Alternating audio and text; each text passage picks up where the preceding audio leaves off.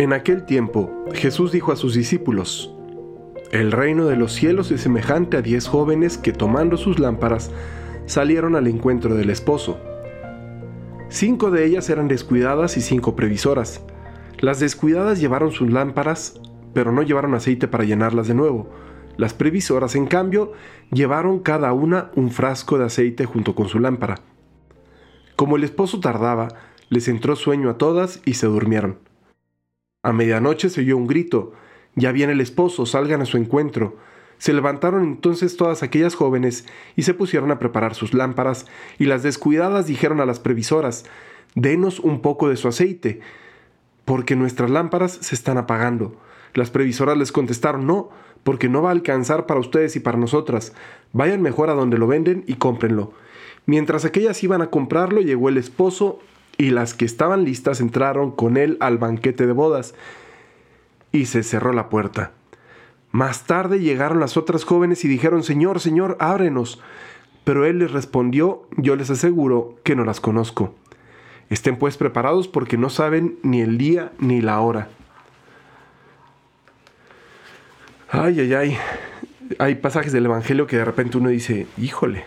O sea, ¿no? Este, por ejemplo, como que a veces uno piensa, pues pobrecita, ¿no? Pobrecitas de las otras cinco que les faltó ser previsoras y, y no seas gacho y compártanles qué les cuesta, ¿no? Pues les hubieran dado un poquito y por lo menos ahí como que...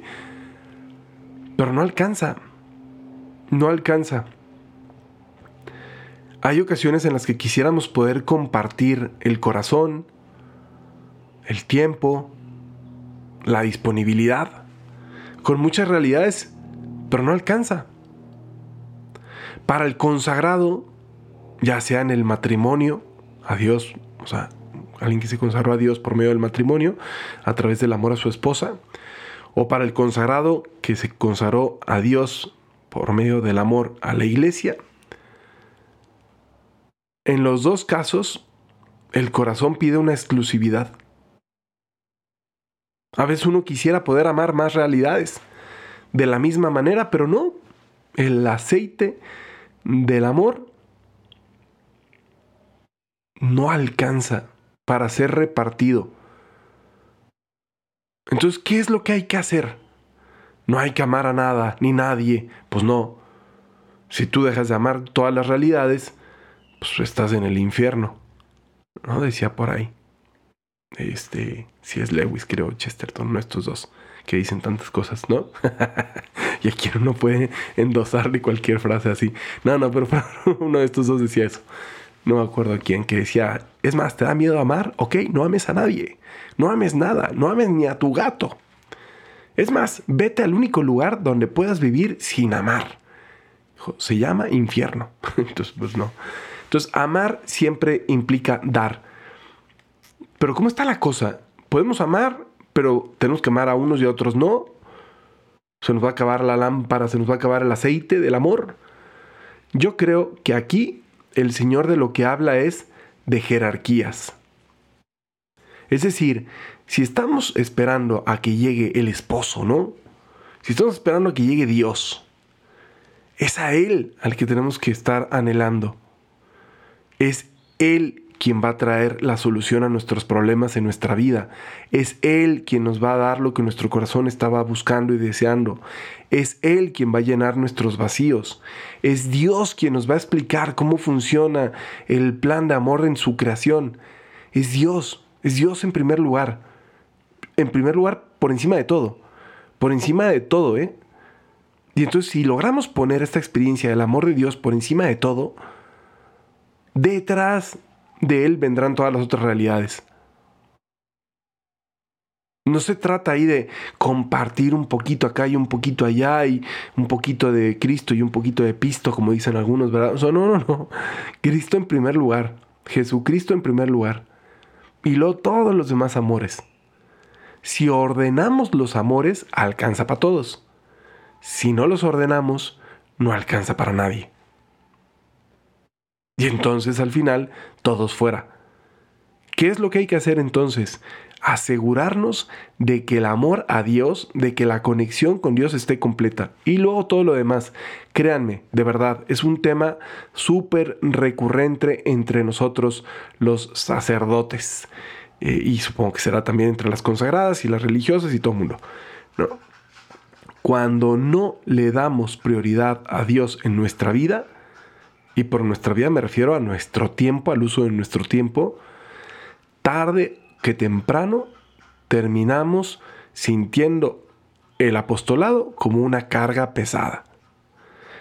A veces tú te quieres entregar a toda la gente y quisieras ir a todas las invitaciones y, estar en todos los momentos y, asistir a cuanta necesidad surja, pero si lo hacemos sin descanso, no por, por el descanso en sí de que, ay, quiero, no, no, no, si lo hacemos sin interrupción, me refiero, descuidando los momentos que son importantes de estar con Dios, de estar con uno mismo, no te alcanza.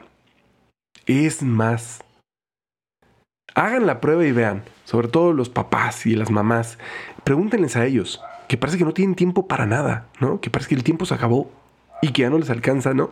Bueno, si ellos mantuvieran fresca su relación con Dios, qué curioso, ¿no? Con Dios, encontrarían un espacio de descanso para luego poder amar a su pareja y luego desde el amor a su pareja poder amar a sus hijos y luego desde el amor a sus hijos poder amar todas las otras realidades de forma acomodada. De verdad, Dios es el único que nos puede llenar la lámpara. Dios es el único. No hay otra realidad, no hay nadie más que lo pueda hacer. Ni tu esposa, ni tu esposo, aunque te conozcan súper bien, aunque haya sido o sea el amor de tu vida, aunque sea, no pueden.